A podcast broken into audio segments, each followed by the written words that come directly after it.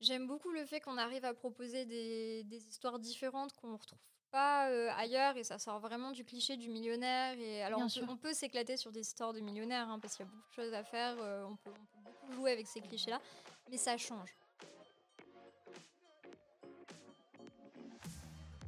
Bonjour à tous, vous écoutez Cherry on Top, le podcast spécialisé dans la romance signé Cherry Publishing. Dans cette émission, plusieurs acteurs s'interrogent autour de leur rapport à la romance, l'amour, les relations, la sexualité et la façon dont on les représente dans notre monde actuel. À travers leur métier d'écrivain, d'éditeur, de psychologue, de sexologue, de love store, nous vous proposons d'écouter ces conversations afin de me comprendre les histoires que vous adorez lire et que nous adorons publier. Pour ce dernier épisode de la saison 1, et oui, déjà le dernier épisode de la saison 1 de Cherry on Top, nous recevons Pauline Perrier. Alors déjà, pas de panique, c'est le dernier épisode, mais Cherry on Top revient à la rentrée en octobre avec plein de nouveaux épisodes, d'invités exceptionnels et de petits concepts pour vous en apprendre toujours un peu plus sur la romance que vous aimez. Je reçois donc Pauline Perrier.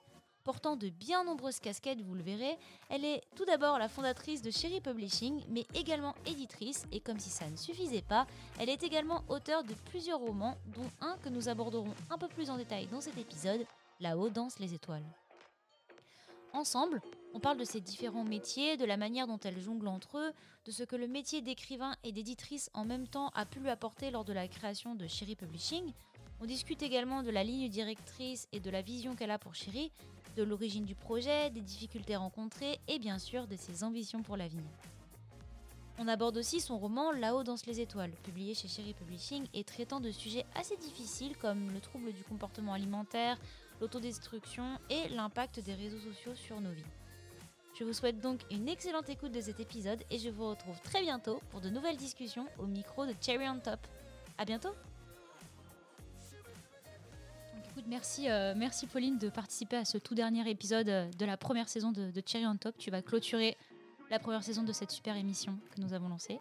Bah écoute, merci à toi d'avoir lancé ce beau projet. Je suis très contente qu'on ait pu porter ça au sein de Cherry Publishing, surtout que c'est pas encore très répandu les podcasts et on a eu des, des très très beaux sujets. Et on a eu aussi des, des super retours, donc on peut remercier hein, toutes nos lectrices qui nous ont écoutés et ceux qui nous rejoignent et qui ne sont pas forcément nos, nos lecteurs à la base. Et euh, donc, bah écoute, j'aimerais commencer par te demander est-ce que tu peux un petit peu te, te présenter parce que tu as, plein de casquettes. Les gens l'ont un peu entendu dans, dans l'introduction que, que j'ai fait et euh, bah, du coup, on aimerait bien en apprendre un petit peu plus. Euh, oui, bah, bien sûr. Alors, je m'appelle Pauline, Pauline Perrier, j'ai 26 ans. J'ai commencé l'entrepreneuriat quand j'avais euh, 20 ou 21 ans en tant que rédactrice web. Je faisais ça en parallèle de mes études. Et j'ai toujours écrit, et c'est vrai que j'ai eu la chance qu'on me propose des missions assez naturellement, et ça m'a plu, c'est ce qui m'a mis le pied à l'étrier. Euh, après quoi, j'ai été chef de projet web. Euh, j'ai créé plusieurs euh, marques et produits, donc ça a été des expériences assez formatrices. Et avec Simon Legouge, qui a été mon mentor et qui m'a proposé, comme il savait que j'avais déjà publié deux romans quand on s'est connus, il m'a proposé de lancer une maison d'édition en me disant, bah, par contre, ce sera dans la romance. Moi, j'étais plutôt de l'univers science-fiction, voire littérature contemporaine. Donc, euh, bah, ça a été l'occasion de- d'essayer quelque chose de nouveau, de monter un projet euh, bah, en partant de zéro. Un très beau projet qui, euh, qui aujourd'hui publie dans, dans cinq langues. Donc, ça a bien grossi en deux ans, mine de rien. Je Maintenant, pensais pas que ça aurait. non, quand j'ai commencé, j'étais, je, enfin, je bossais dans mon canapé. j'ai commencé, même, je finissais mon master 2. Donc, en fait, j'allais en cours pour badger et puis je me mettais avec mon PC et je bossais pendant les cours. Et, euh, et, enfin, je me rendais pas compte. Je pense que j'étais encore, euh, j'avais pas le recul nécessaire. J'étais encore une étudiante. Je me Ouais. rendais pas compte de, Tu te rendais pas compte que tu créais une véritable maison d'édition finalement c'est ça, et Mm. aujourd'hui on est une quinzaine, euh, on publie dans cinq langues, on a Audible qui nous contacte régulièrement pour des partenariats, on a des boîtes de prod qui veulent les synopsis pour éventuellement faire des films, enfin ça, ça commence à bien bouger donc... euh, Et surtout que ça a bougé super vite parce que la date Ouais. de création, elle est quand même assez récente. Ouais, finalement. ça fait deux ans et demi là. Donc euh, recevoir des propositions de, de boîtes de prod, c'est quand même euh, assez incroyable, je trouve, en une si petite période. C'est ça. Bah, je pense qu'on a vraiment un esprit start-up et on, on est une équipe aussi qui est ultra passionnée, ultra motivée. Puis on a cette double expérience avec le web. qui fait qu'on a pu grossir très vite parce qu'on on était habitué en fait à lancer des produits, alors certes différents, mmh mais on était habitué à se faire une place sur différents marchés. Donc quand tu arrives en plus avec une passion pour le livre, une passion mmh. pour le coaching d'auteur, parce que c'est...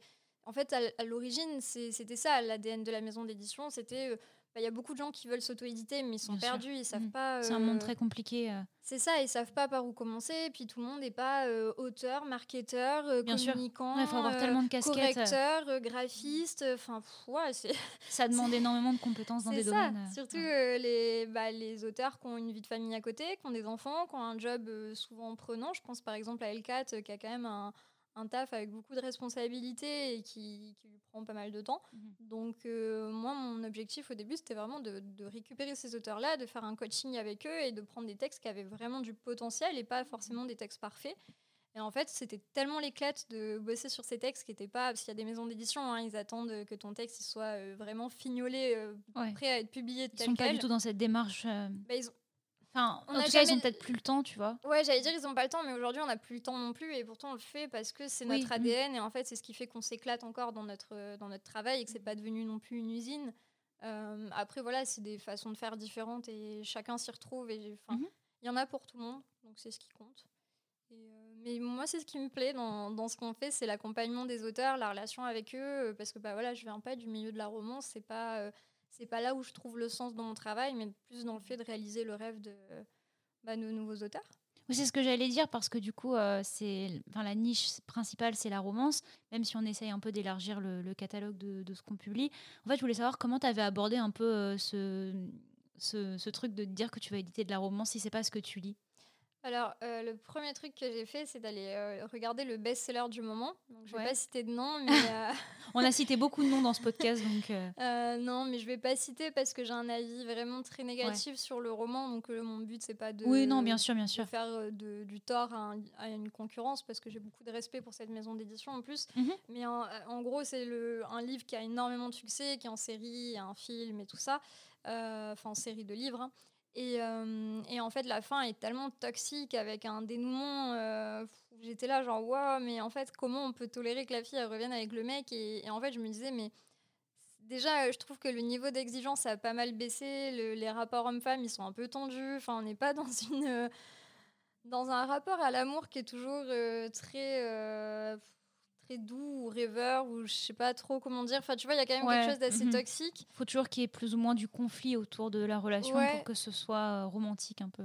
Ouais. du coup, je me suis dit, bah, en fait, on va jouer avec ces codes-là. Ouais, on va garder le bad boy, il n'y a pas de souci. On va garder la nana un peu naïve et tout, parce que je pense qu'on s'y retrouve beaucoup et que les clichés, bah, mine de rien, s'ils marchent aussi bien, c'est que mhm. ça résonne quelque part. Mais je me suis dit, on va jouer avec ça et on va, on va essayer de faire quelque chose de mieux. On va essayer de faire quelque chose de en gros, mon objectif, c'était de me dire si un jour j'ai une fille et qu'à 15 ans, elle veut regarder les livres sur lesquels j'ai bossé, mhm. euh, j'aurais pas peur qu'elle se dise euh, que ça, c'est une bonne vision de l'amour. Qu'elle se dise ça, c'est acceptable. Parce que bah, du coup, ma mère, elle a publié des trucs comme ça, elle a bossé sur ses textes, ouais. c'est mhm. validé. Niveau de ta conscience, tu te dis c'est OK. Euh. Voilà, je, je veux pas qu'on pense que c'est OK en fait d'avoir ce, ce, genre d'histoire. Donc, on joue avec les clichés, on garde les bad boys, on garde les histoires un peu compliquées, tout ça. Mhm. Mais on fait en sorte que voilà, il n'y ait pas de pas de. Par exemple, tu vois, quand un truc qui revient souvent dans la romance, c'est euh, la nana qui s'énerve, va mettre une gifle au mec.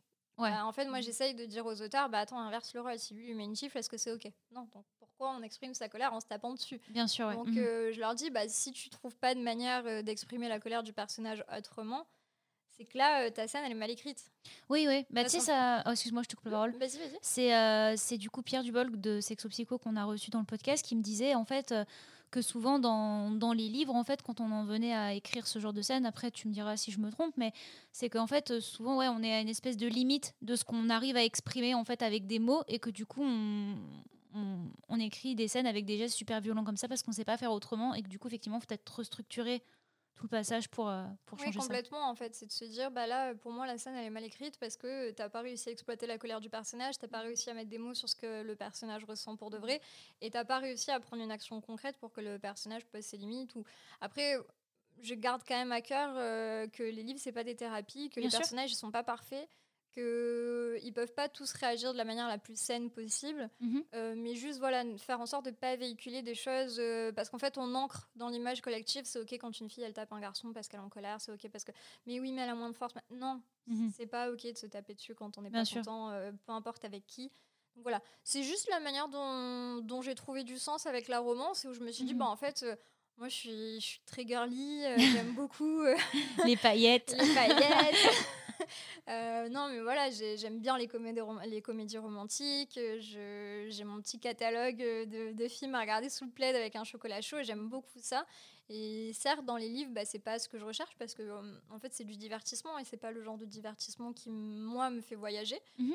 Mais euh, mais il y a quelque chose à faire. Et puis, en, en jouant avec ces codes et en donnant ce sens-là et en, en faisant une littérature où je pense tout le monde peut se retrouver, et on se dit pas bah là c'est excessif ou enfin il y a une vraie construction du coup on travaille vraiment avec Mhm. les auteurs pour pousser le texte au maximum. Bah, à partir de là, euh, il n'y avait plus de questions en fait, romance ou pas, on s'en fiche. Euh, c'est Mhm. c'est des textes, c'est des, des rêves en fait sur euh, des- de l'imagination, du voyage sur papier et, euh, et puis voilà, je réalise le rêve de, de personnes qui n'auraient pas forcément leurs entrées chez d'autres maisons d'édition parce Mhm. que le texte n'est pas euh, prêt à être publié tel quel bah, c'est un peu la norme aujourd'hui tellement il y a de Et du coup, tu as trouvé un. Enfin, toi et toutes les, enfin, toutes les autres éditrices qui s'occupent des textes chez Cherry Publishing, il y a un genre d'équilibre qui a été trouvé avec les auteurs, j'imagine? Oui, oui, oui. Euh, alors après, c'est vrai que parfois, il faut prendre plus le temps pour expliquer certains choix éditoriaux. Mhm, bien sûr. Euh, et après, on n'a pas toute la même sensibilité. Moi, je sais que j'ai une plus grande tolérance à certaines choses. Il y a d'autres éditrices qui vont l'avoir un peu moins. Donc parfois, bah, après, c'est mon rôle en tant que directrice d'intervenir et de trancher entre l'auteur et l'éditrice. Et en tout cas, mon but, c'est vraiment que tous les auteurs publient un texte dont ils soient contents. On n'impose ouais. rien. Mhm. Euh, j'ai aucune envie d'avoir un auteur qui est frustré, qui, qui se reconnaît pas dans son texte ou qui a Oui. l'impression qu'on a imposé des choses. C'est un, un accompagnement. C'est vraiment. euh, moi, je travaille avec les auteurs, euh, pas à leur place et surtout pas pour, euh, pour qu'ils se sentent mal à la fin. Ça a aucun intérêt pour personne. Bien sûr, ouais, c'est sûr. Euh, je fais des journées relativement de 12 heures globalement tout le temps. Donc c'est pas pour en plus se prendre la tête avec les auteurs. non, le but. après, voilà, parfois il y en a qui n'ont pas l'expérience aussi. Donc en fait, ils, ils pensent que, par exemple, un commentaire qui aura été fait va être une décision arrêtée, alors qu'en fait c'est une discussion. Oui, bien Donc, sûr, ouais. euh, ça peut générer de la comprendre un peu le frustration. point de vue de euh, c'est ça, ça peut générer de la frustration. Puis disent, ah, mais attends, mais euh, moi je suis pas d'accord. et puis là on dit, ah, mais attends, peut-être que je t'ai mal expliqué, c'est totalement Mhm. ouvert. c'est juste des pistes. En fait, voilà, moi je donne plein de pistes et puis après on voit ce qu'on peut suivre ensemble. Et puis on a quand même des auteurs qui sont hyper ouverts, qui sont. Je m'éclate avec mes auteurs. Donc euh, j'ai personne qui m'a dit un jour, enfin à chaque fois euh, qu'il y a eu euh, un mal. Enfin à chaque fois qu'il y a eu une tension, ça partait d'un malentendu. Et en fait, Mhm. quand on, on dénoue un peu le fil, on se rend compte qu'en en fait, on est d'accord et qu'on tombe totalement d'accord. Mhm. Parfois, c'est aussi parce que nous, on a tellement de charge de travail que peut-être on n'explique pas assez en amont. euh, là, tu Ouais. pourras rediscuter, c'est une piste et tout ça. Donc, euh, c'est il n'y a jamais eu de souci. Et euh, du coup, ça, ça, me, ça me fait me, po- me poser une petite question qui est euh, est-ce que. Alors, il y a plutôt deux questions, mais c'est enfin, elles tournent autour du même, euh, du même sujet. C'est est-ce qu'il y a une romance, peut-être, du coup, que tu es fière d'avoir sorti dans la mesure où peut-être c'est un thème un peu particulier Par exemple, je pense à L'amour en A, tu vois, qui traite de Mm. l'autisme ou des choses comme ça. Est-ce que. Un, un des romans comme ça que tu es particulièrement peut-être fière d'avoir pu mettre en avant Ou est-ce qu'il y a des thèmes de ce type-là que tu aimerais mettre un peu plus en avant dans ce qu'on... L'amour en A, effectivement, c'est un texte sur lequel j'ai pris énormément de plaisir à travailler parce qu'en plus, euh, bah, tout ce qui est neuroatypisme, c'est quelque chose qui me touche particulièrement pour des, des raisons personnelles. Mhm. Mais, euh, mais c'est un texte euh, ouais, qui, était, qui était assez sympa avec des personnages touchants. Et puis, c'est. J'aime beaucoup le fait qu'on arrive à proposer des, des histoires différentes qu'on retrouve pas euh, ailleurs et ça sort vraiment du cliché du millionnaire. Et alors, Bien on sûr. peut, s'éclater sur des histoires de millionnaires hein, parce qu'il y a beaucoup de choses à faire. euh, on, peut, on peut beaucoup jouer avec ces clichés-là, mais ça change. C'est c'est pas du vu et revu. Et, euh, et L'amour en A, c'est un très très bon exemple. Moi, j'ai Breath of Hope dans la tête aussi. oui, avec, Breath euh, of Hope qui est. bah, alors, faut savoir que je, je suis une grosse guimauve. J'ai adoré Me Before You. Je re-regarde le film régulièrement. Le livre est une pépite.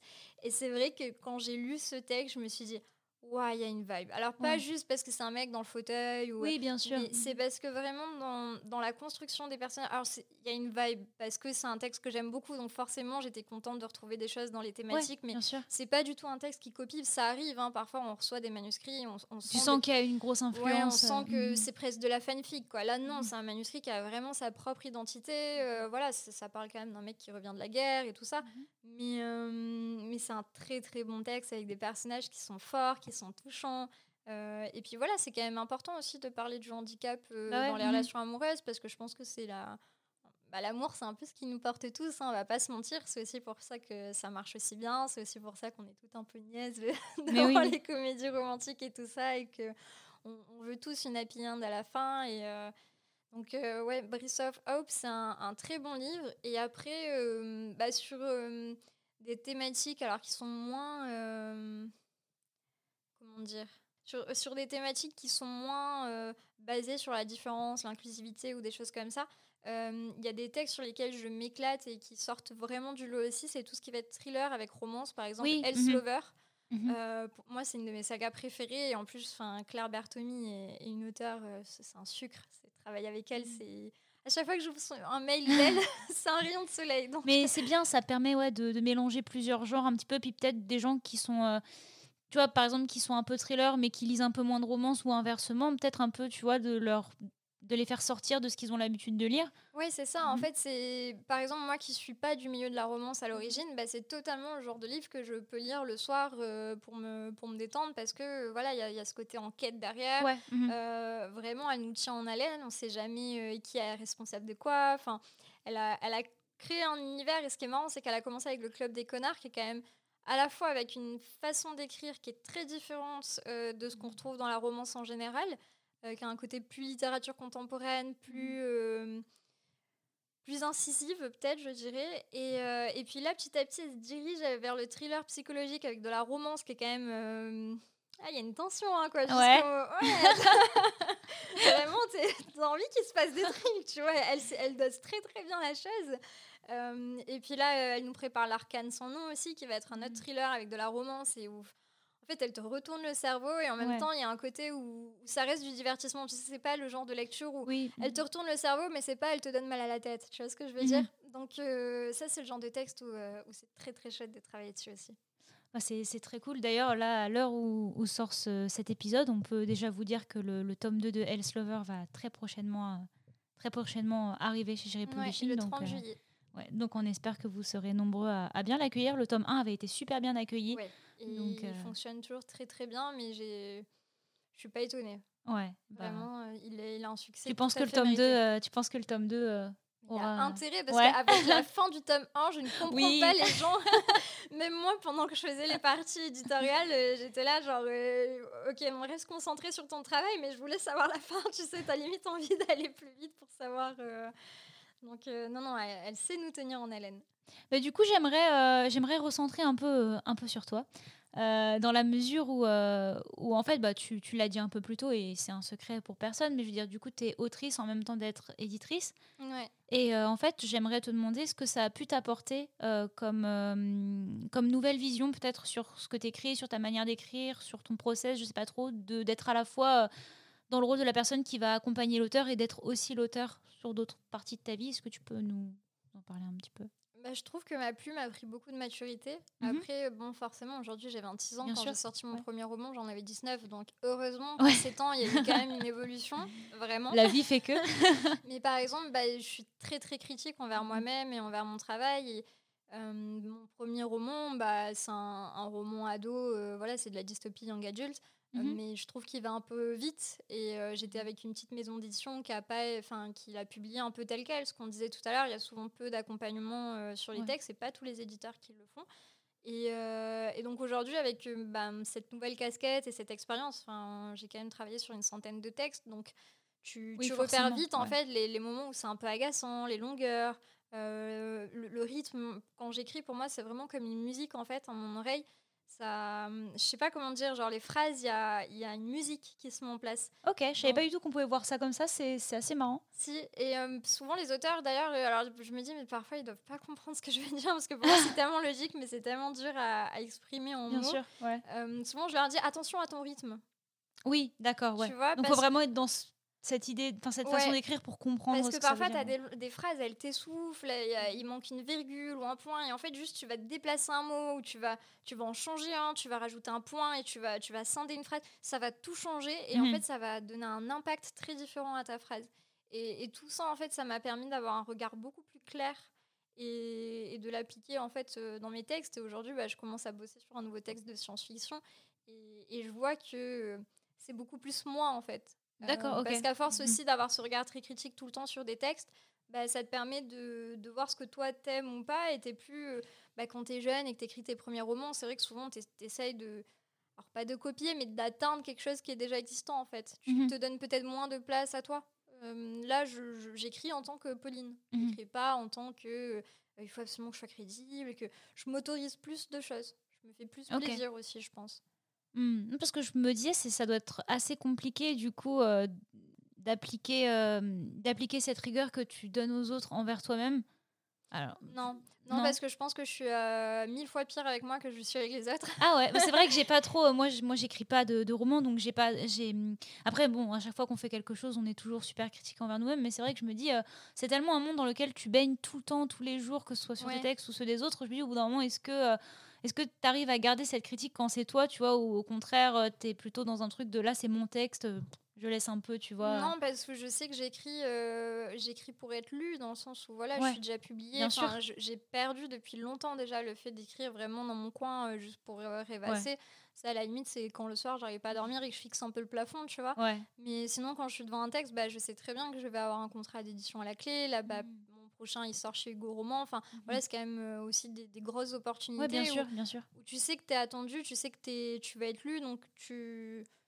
Il y a un, je sais pas, c'est comme un interrupteur dans ta tête, quoi. Mhm. Ça devient un vrai exercice. Euh. Ouais, puis c'est des automatismes, en fait, c'est acquis, tu vois. C'est comme, je sais pas, quand on t'apprend une phrase, c'est sujet, verbe, complément, bah en fait, euh, après, mhm. tu, peux, tu peux jouer un peu avec quand tu es auteur, mais tu sais que ça va être comme ça, ta phrase. tu vas pas mettre les mots dans le désordre. Bah, moi, c'est pareil, en fait, une fois que j'ai compris et que j'ai intégré le fait que bah, moi, je préfère quand le rythme il est comme ça, que euh, les dialogues, il faut que ça aille droit au but, qu'il mmh. faut toujours que ce qu'on met dans l'histoire, ça desserve l'histoire, de pas. Mmh. Euh, parce que c'est un gros défaut aussi, c'est que parfois, surtout dans la fantasy, des choses comme ça, les auteurs aiment tellement l'univers qu'ils ont créé qu'ils veulent ah tout dire.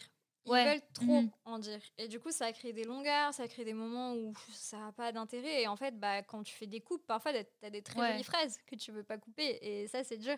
Bah moi, en fait, il n'y a plus de questions qui se passent. C'est vraiment, je suis devenue. Euh, Une vraie machine euh, d'écriture. un, capot, quoi. J'arrive et blâme. J'ai plus peur de supprimer des pages entières ou. Euh, mm.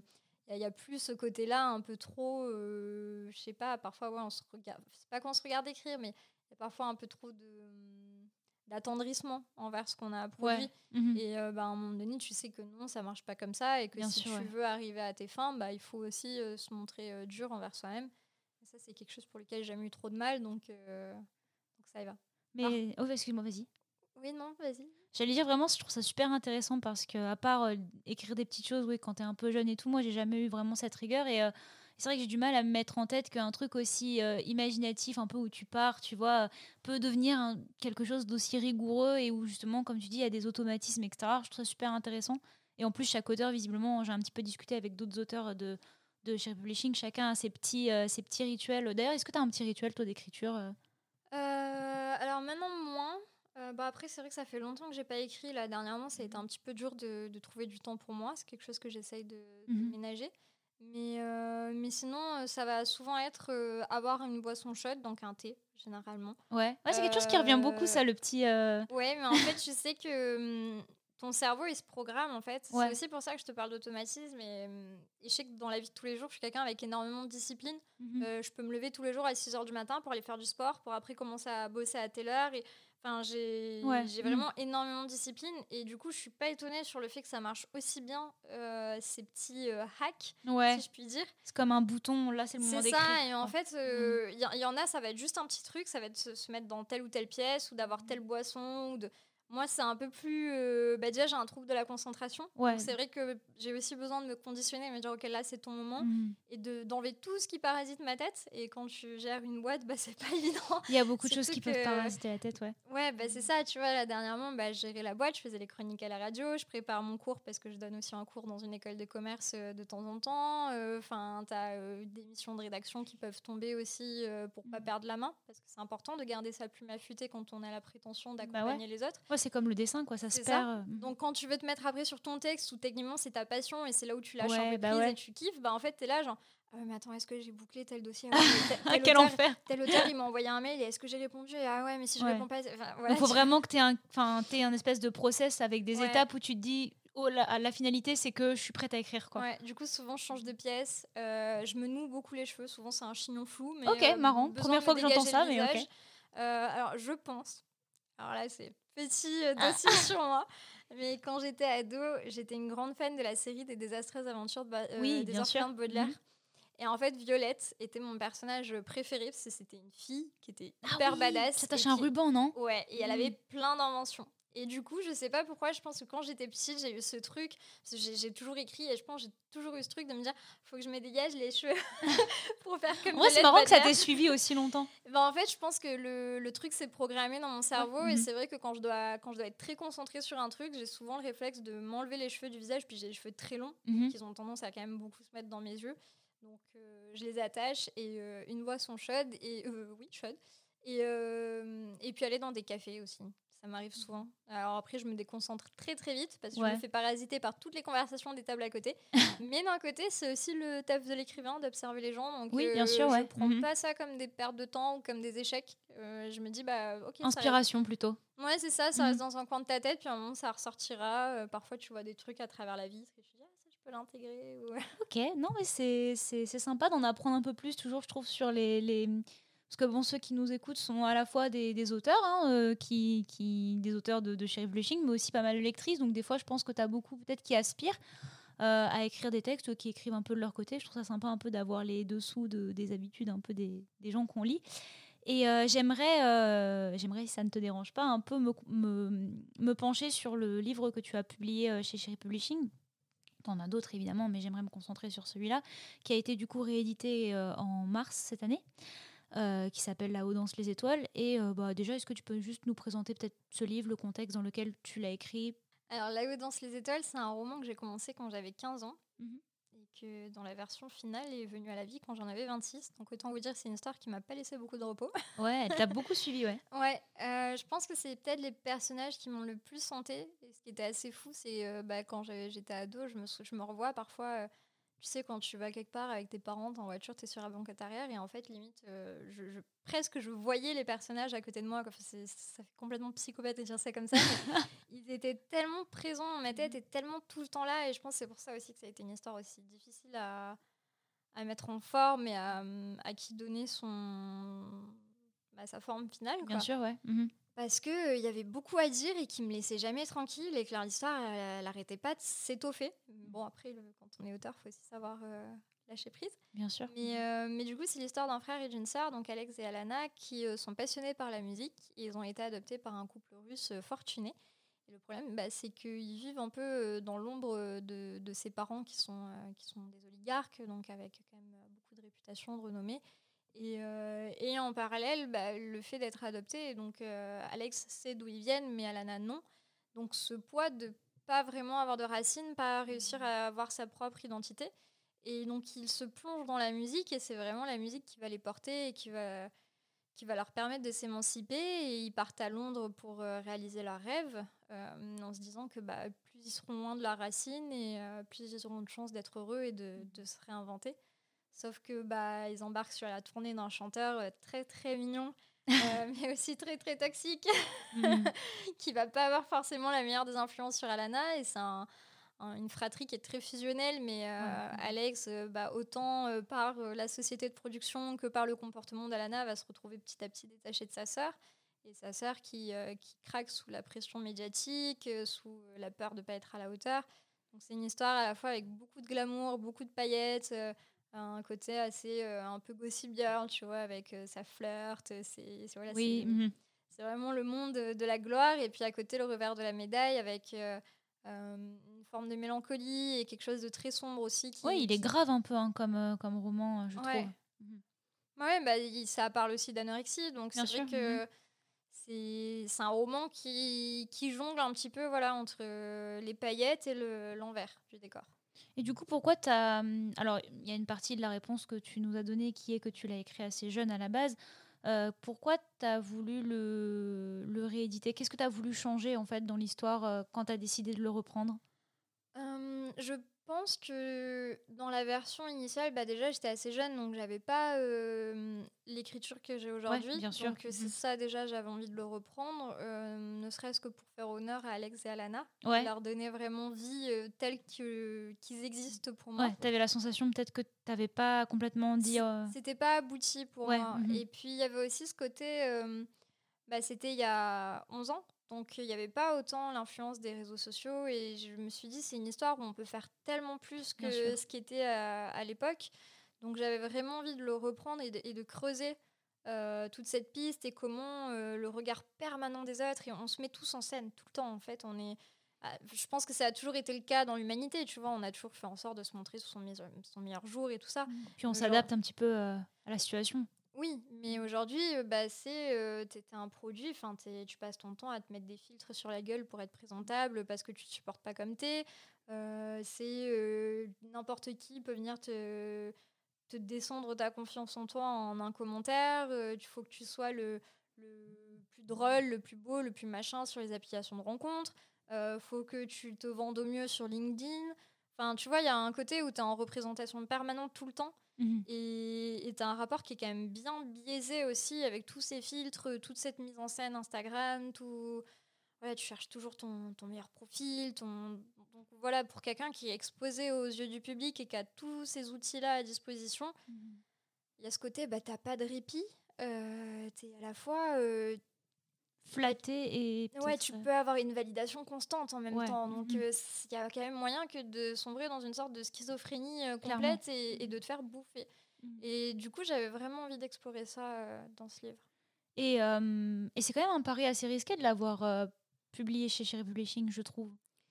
Bah en fait je me voyais pas le publier ailleurs. Ouais. je pense que j'aurais pu tenter après c'est vrai que c'est un roman il a tellement évolué, il n'a pas, il a pas été écrit avec une cible en tête en fait à la base. Je suis... Aujourd'hui, je n'aborde pas mes textes de la même manière. Ils sont déjà presque marketés avant d'exister, mais mhm. là, c'est un texte euh, peut-être le plus sincère que j'ai écrit. Euh, alors bon, j'en ai écrit, euh, j'en suis au sixième, tu vois, mais oui, bien sûr, mais c'est il y a une forme de fragilité et de je sais pas, de, un peu de. Tu vois, à la fois il y a de la romance, à la fois il y a du contemporain, à la fois il y a ce côté très sombre. Oui, je te dis risqué justement parce que je trouve qu'il y a des thèmes qui sont un peu difficiles, tu vois. Et je ouais, mais du euh, coup, en fait, je, je me voyais pas aller ailleurs que dans la maison que moi j'ai créée. D'accord, ok. Euh, mhm. c'était, puis c'était aussi une façon de, de faire le, le pari et de, de, voir ce que Cherry Publishing était capable de faire pour, euh, pour des textes, de voir si on pouvait s'ouvrir à d'autres choses, s'il y avait de la demande. Et en fait, bah, à la limite, si ça marchait pas, je m'en fichais un peu parce que bah, c'est mon texte, tu vois, je décevais pas quelqu'un. Bien sûr, je ne prenais pas le pari sur quelqu'un d'autre. Et, euh, et, à la fois, bah, je gardais la main dessus, euh, je pouvais voir euh, voilà, jusqu'où il allait. Et ça me convenait comme ça parce qu'honnêtement, je me voyais pas en faire quelque chose de différent pour dire bah, comme ça, il vendra. C'était l'occasion de faire un test, l'occasion de, de rester un peu à la maison aussi. Oui, c'est cool. familial, quoi. D'avoir un texte à toi dans ta maison d'édition, tu dis. Euh, il y, a une forme de fierté. Puis tu vois, euh, comme ça, j'ai. Enfin, Audible euh, m'a proposé de le signer aussi. Oui, c'est vrai, ça, tu peux nous. Ouais, bah, j'ai quand même. alors, j'ai une super relation avec les, les, personnes qui gèrent Audible et mmh. ce sont des, des crèmes. Et du coup, bah, j'ai eu l'honneur de voir mon texte adapté avec les voix de Kelly Maro et Théo Frilé, qui sont les voix françaises de Jennifer Lawrence et Eddie Redmayne. Mmh. Donc, comment te dire que euh, je me la pète grave Et ça t'a pas fait bizarre de l'entendre euh, Ouais. Mais en fait, je, j'ai du mal à me dire Ah, c'est moi qui ai écrit ça. Oui, bah, on a, eu quelques retours comme ça. Ouais. Mais euh, ouais, non, c'est, super. Après, tu vois, par exemple, dans le fait de se publier soi-même dans sa propre maison d'édition, mhm. ça revient un peu à ce qu'on disait tout à l'heure, l'exigence, le, Bien sûr. avoir la discipline envers soi et tout par contre, c'est hyper dur d'être sa propre éditrice. Parce que c'est vraiment deux métiers très différents. Et du Ouais. coup, ça veut dire que tu sors ton texte sans que personne n'ait le regard extérieur. Ok, ouais. Donc, tu vois, c'est un peu comme en, édition, en auto-édition, ça peut être très, très casse-gueule. Donc, Mhm. euh, je l'ai fait. J'imagine que tu as la sensation que tu peux toujours repasser dessus. Oui, c'est dur de lâcher prise, Mhm. du coup. Mais là, là c'est sûr, je lâche prise parce que j'ai vu que je me, je me prenais trop la tête. Ouais. Enfin, en fait, la perfection, elle n'existe pas. Bien Il y a sûr. un moment où il faut dire, OK, on passe à autre chose. Là, j'ai la sensation d'être allée au bout. Mhm. Mais, euh, mais, mais voilà, je sais que mes autres textes, j'irai dans d'autres maisons d'édition parce que euh, il y, a, il y a des tas d'éditeurs qui font un travail magnifique et, Mhm, euh, et c'est un privilège aussi, tu vois, il y a le côté euh, bah, validation, forcément, quand Oui. tu reçois un contrat Mhm. d'édition, euh, t'es, De quelqu'un euh, d'extérieur qui va lire ton histoire. c'est ça, euh, Ouais. tu dis ok, c'est bon, j'ai encore. euh, Enfin, t'as besoin de te prouver des choses aussi. euh, Bah c'est- ouais. Trop facile en fait de me dire sinon bah, je me signe, je me mets que moi en avant. et, puis, en plus, j'arrive pas à vendre mes Bah ouais. textes parce que je me dis en fait, je- ma maison d'édition elle est là pour, pour mes auteurs. Ouais. Euh, voilà, je suis là pour, pour les aider à réaliser leurs rêves à eux. Donc c'est Mhm. dur de me dire euh, ah bah attends, pense à te faire de la pub à toi aussi. Ouais, en vrai, si t'étais pas là, je pense que le texte tu serais nulle part. merci. mais, euh, mais du coup, c'est c'est bien aussi de, Bien de sûr, se, ouais. se faire prendre en charge et un peu chouchouter. Euh, Ouais, puis il y a aussi le truc de après à chaque fois je précise mais c'est vrai que moi je enfin tu peux totalement me dire si je si c'est si faux ce que je dis mais le, le fait que comme ce que tu disais un peu c'est une discipline, c'est un exercice où tu disais bah tu sais les, les- comment dire une plume ça s'entretient un peu, tu vois et de se dire euh, le fait d'avoir la validation extérieure de te dire OK, je suis toujours euh, enfin, je veux dire la rigueur que tu t'imposes, elle est pas là pour rien, tu perds pas, tu vois. C'est ça. Mhm. C'est ça. Ça me permet de, de garder un certain niveau d'exigence. Bah alors, je l'aurais quand même, même si je restais euh, en Oui, auto-édition Mhm. ou quoi que ce soit. Mais il y a un côté où tu te dis, euh, bah, à un moment donné, peut-être que si tout le monde te disait non, il y aurait Oui, peut-être un mhm. signe à prendre. Tu vois, Mhm, c'est peut-être ouais. que ton texte, en fait, bah, tu l'as écrit parce que tu en avais besoin, mais c'est comme euh, les gens qui veulent absolument forcer pour publier leur bibliographie alors qu'ils n'ont jamais rien fait de spécial. Tu vois, ça arrive très souvent. Bah, à sûr. un moment donné, euh, tous les livres sont pas bons à être publiés, mais ça veut pas dire qu'il faut pas les écrire. On peut les écrire pour soi, on peut les, Mhm. les faire. euh, Il y, a des- y a des tas de sites où tu peux tirer des exemplaires limités de ton livre si tu veux les donner à ta famille. Parfois, c'est bien aussi de savoir lâcher prise et de se dire bah, là, ça Mhm. vaut pas le coup. Donc, euh, c'est une forme aussi, c'est un peu une aiguille, quoi. Enfin, une boussole, pardon. de se dire, bah là, ok, on, on me dit, euh, bah, il y a tant de maisons d'édition qui sont intéressées, euh, ne serait-ce qu'une déjà, c'est bien. Bien sûr, ouais. Sur Mhm. mes deux derniers, à chaque fois, bah, ça jouait entre deux maisons d'édition. Bon, bah, c'est quand même un bon signal, ça veut dire que Oui, voilà, c'est ça, tu ouais. t'es pas fait chier pour rien. oui, oui, c'est clair qu'il y a ça, il y a un peu ça aussi. Bah, écoute, moi, je ne peux qu'encourager les gens à lire Là-haut danse les étoiles. Moi-même, j'ai j'ai pleuré à la fin, comme beaucoup de gens d'ailleurs, je pense. Donc, euh, donc voilà. Et euh, bah, j'aimerais moi, euh, alors, du coup, il me reste deux questions. La première, elle est plus pour toi personnellement. C'est quoi tes futurs projets? Tu nous disais que tu avais des romans là qui arrivaient dans d'autres maisons d'édition. Est-ce que tu peux rapidement en parler pour les gens qui sont intéressés tout simplement par ton travail en tant qu'autrice? Alors, euh, j'ai signé un roman avec City il y a deux ans, qui a malheureusement été beaucoup, beaucoup décalé avec le Covid. Covid, Mais là, mm. normalement, euh, il sort en janvier. Ça devait être cette année, mais il y a, enco- il y a encore eu des petits décalages. Euh, je peux pas donner le titre définitif. Ah, euh, mais- Désolée. en fait, c'est que pour l'instant, il n'est pas arrêté, mais ce Ouais. serait Danser sur les cendres. Ok. Mais c'est pas. Enfin, peut-être que ce sera pas ça. Titre, titre provisoire. Voilà, et sinon, il y a La solitude des grandes villes qui sort chez Hugo Roman en janvier aussi. Euh, J'ai commencé à recevoir mes premières maquettes de couverture, donc là, tout se concrétise. euh, je, suis, je suis très excitée par ce projet. Et sinon, bah, j'essaye de, de me forcer à reprendre l'écriture, Mhm. parce que là, ça fait un petit moment. Et euh, donc, un projet de science-fiction euh, collaboratif. Donc, n'hésitez pas à me suivre sur Instagram, c'est Pauline Perrier avec le petit tiré du 8. Mhm. Et, euh, et c'est vrai que régulièrement, je pose des questions, je fais des sondages et euh, les gens euh, m'aiguillent pour l'écriture de ce roman. Et là, j'ai très très envie de le reprendre parce qu'il me manque. Il y a un petit côté roman dont vous êtes le héros euh, Ouais, avec les, petits, euh, les petites questions que tu poses. Ouais, c'est- assez intéressant et j'ai un petit peu hâte de voir ce que ça, ce que ça va donner. Et puis, bah, mon autre question est plutôt pour Cherry Publishing, du coup, qu'est-ce que. euh, quels sont tes projets futurs un peu pour la maison d'édition? Est-ce qu'il y a des nouvelles choses que tu veux lancer? Parce que tu vois, là, on a le podcast qui est un format un petit peu différent. Euh, on a les livres audio qui viennent d'arriver et tout ça. Donc, est-ce que toi, tu as des aspirations, des choses que tu aimerais développer euh? Bah, vu que la partie qui me plaît vraiment le plus dans mon travail, c'est l'accompagnement des auteurs, Mhm. euh, avec Simon, on aimerait beaucoup développer une formation vidéo. Donc, euh, pour aider un peu tous les auteurs qui savent pas forcément par où commencer, qui Ouais. n'osent pas se lancer, parce qu'il y a beaucoup de gens qui ont du talent, Oui, mais qui ont peur pas se aussi. hein. Mhm. donc voilà, on aimerait prévoir cette formation vidéo. Après là, c'est vrai qu'on est un petit peu sous l'eau parce que bah, on a toujours beaucoup beaucoup de manuscrits. Mmh. Là, c'est l'été, il y a Noël qui se prépare, donc ce sera peut-être plus quelque chose pour la fin de l'hiver, mmh quand on pourra souffler un petit peu plus. Bien sûr, ouais. Mais c'est un projet qui me tient vraiment à cœur. Qu'est-ce qu'on a? On a les livres audio hein, qui, qui, ne cessent de, prendre de l'ampleur. On a le super livre de Sexo Psycho, Pierre Dubol, qui est en préparation et, j'ai très très hâte de travailler dessus. Donc on va passer sur des guides pratiques, mmh des livres, ouais, des livres plus pratiques. Et c'est une collection que j'avais vraiment à cœur de développer depuis un moment, donc je suis, je suis super contente de pouvoir bosser dessus. Et, euh, et, puis après, bah, le rêve ultime, c'est d'avoir euh, notre première série ou notre premier film euh, chéri. on, a, on a hâte de voir quel sera l'élu.